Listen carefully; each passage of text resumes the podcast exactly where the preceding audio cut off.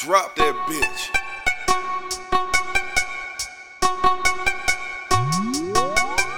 Does your wife know you're here?